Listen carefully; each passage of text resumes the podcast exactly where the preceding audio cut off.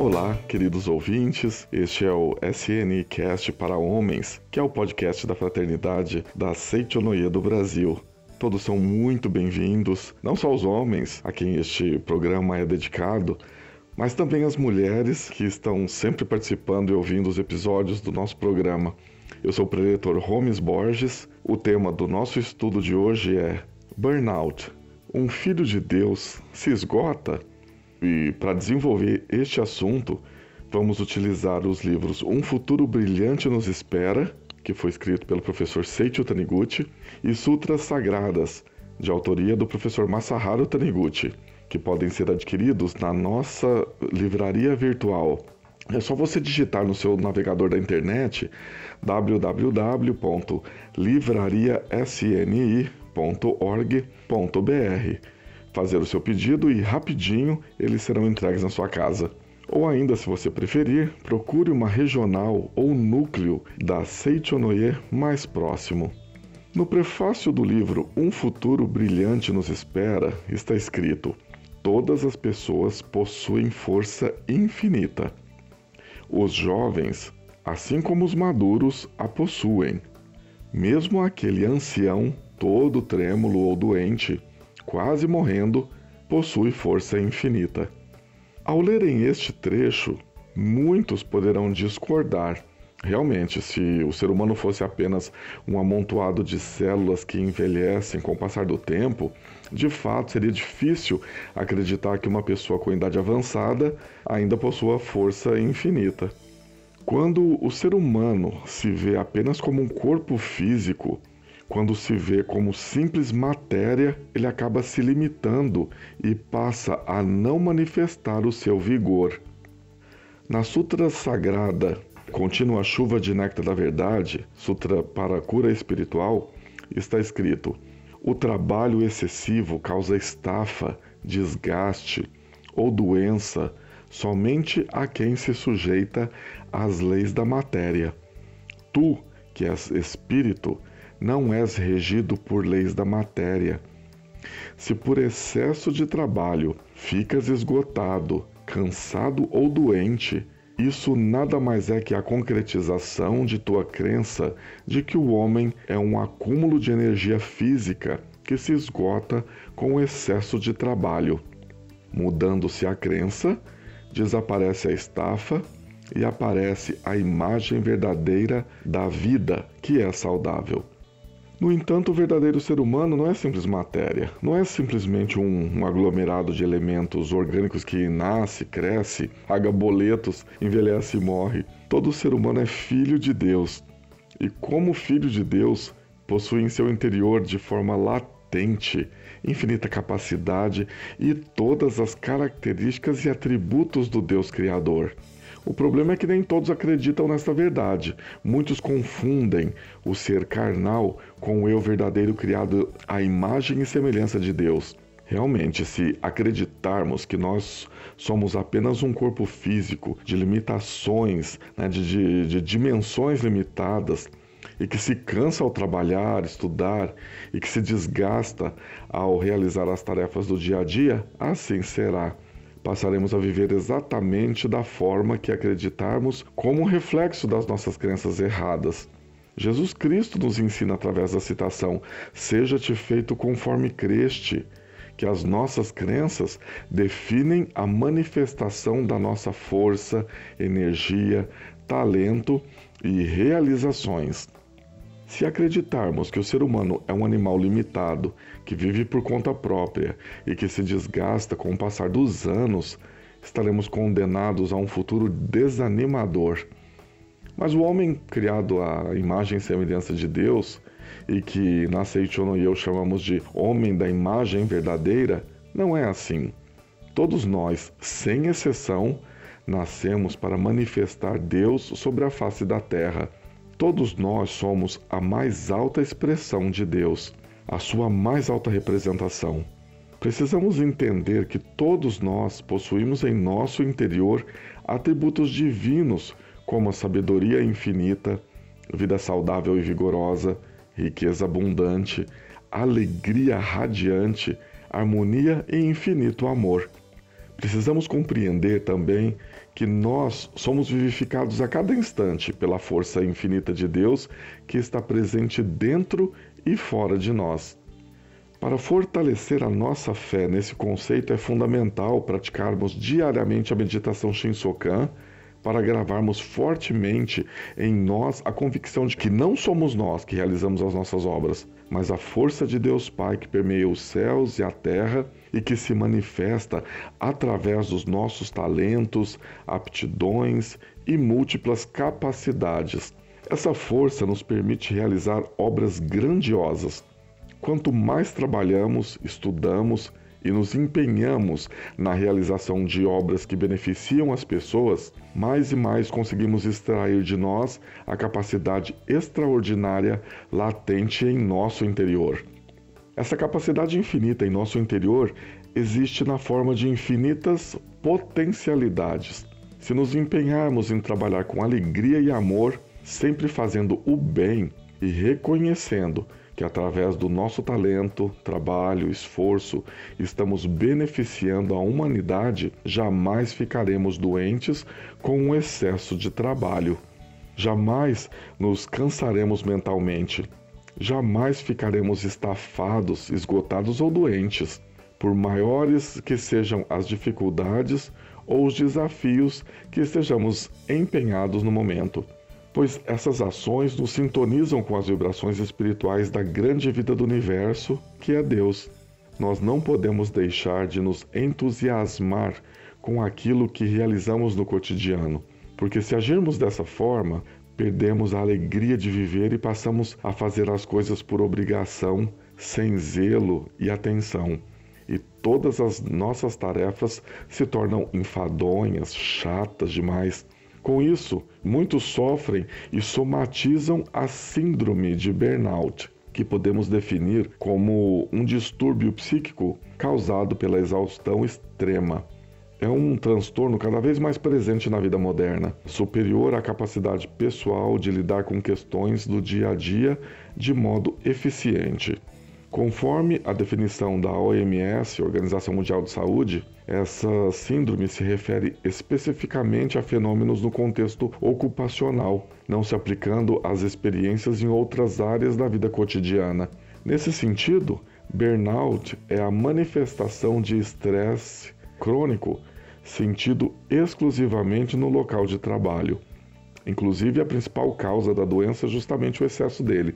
Portanto, esta síndrome é comum em profissionais em situações de trabalho desgastante que demandam muita competitividade, responsabilidade ou risco. Além disso, também pode acontecer quando o profissional planeja ou é pautado para objetivos de trabalho muito difíceis, ou seja, situações em que a pessoa possa achar por algum motivo não ter capacidade suficiente para os cumprir.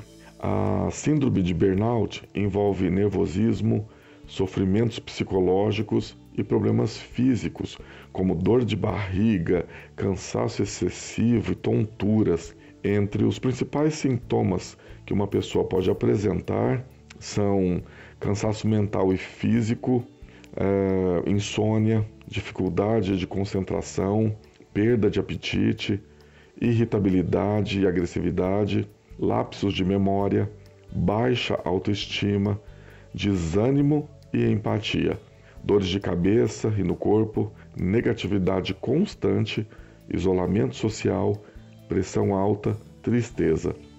E quais as ações que nós desenvolvemos, nós podemos desenvolver para que tenhamos uma vida plena de felicidade, manifestando o dinamismo e a vitalidade do Filho de Deus perfeito que somos. Daqui a pouquinho, depois de um rápido intervalo, nós voltamos com essas dicas preciosas. Você quer descobrir mais sobre a meditação Shinsoka? O mais novo lançamento da Seicho Noye vai te ajudar a conhecer melhor essa prática tão fundamental em nosso dia a dia, que vai te levar a descobrir o seu tesouro interior e manifestar o ser divino que você é. Esse é o livro Meditação Shinsokan Ver e Contemplar Deus. com a história da meditação, explicações detalhadas, guias práticos e relatos de experiência, é uma leitura ideal para qualquer um que busque uma vida mais feliz. Adquira já o seu em nossa livraria virtual www.livrariasni.org.br. O link também está na descrição deste podcast. Muito obrigado.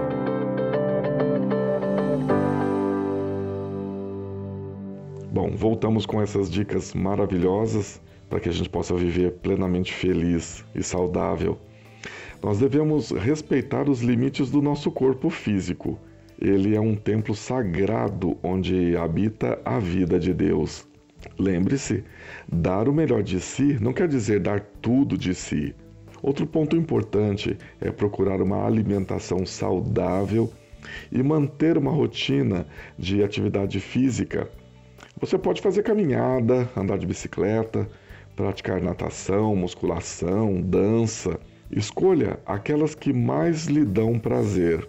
Participe de atividades de lazer com seus familiares e amigos.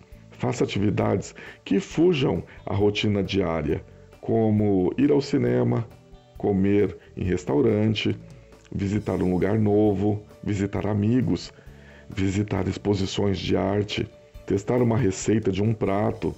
Você pode passear com seu pet. Além disso, evite o contato com pessoas negativas, especialmente aquelas que reclamam do trabalho e que falam mal dos outros. Nós temos que cultivar em nós a alegria, a curiosidade e o deslumbramento de criança que com um olhar puro e inocente descobre as maravilhas e o encantamento do mundo e dos fatos que nos cercam a todo instante. A criança, quando brinca, se cansa fisicamente, mas depois que ela dorme, repõe suas energias, quer brincar de novo e sempre com alegria e dinamismo. Seguindo estas orientações, jamais nos esgotaremos física ou mentalmente e passaremos a desfrutar de uma vida mais produtiva, feliz e iluminada. Para finalizar o estudo de hoje, eu gostaria que você assumisse a posição de oração ou simplesmente fechasse os seus olhos para acompanhar mentalmente a oração para despertar a força interna. Quando eu oro, quando pratico a meditação Shinsokan, quando mentalizo as palavras da verdade, quando leio os livros da verdade ou a Sutra Sagrada, estou me comunicando com a fonte da força criadora que preenche o universo e estou movimentando essa força criadora para realizar boas coisas. A oração é mentalização ou a leitura são formas de utilizar o poder da palavra. No primeiro capítulo do Evangelho de São João está escrito: No princípio era o Verbo, palavra, e o Verbo estava com Deus e o Verbo era Deus. Todas as coisas foram feitas por intermédio dele.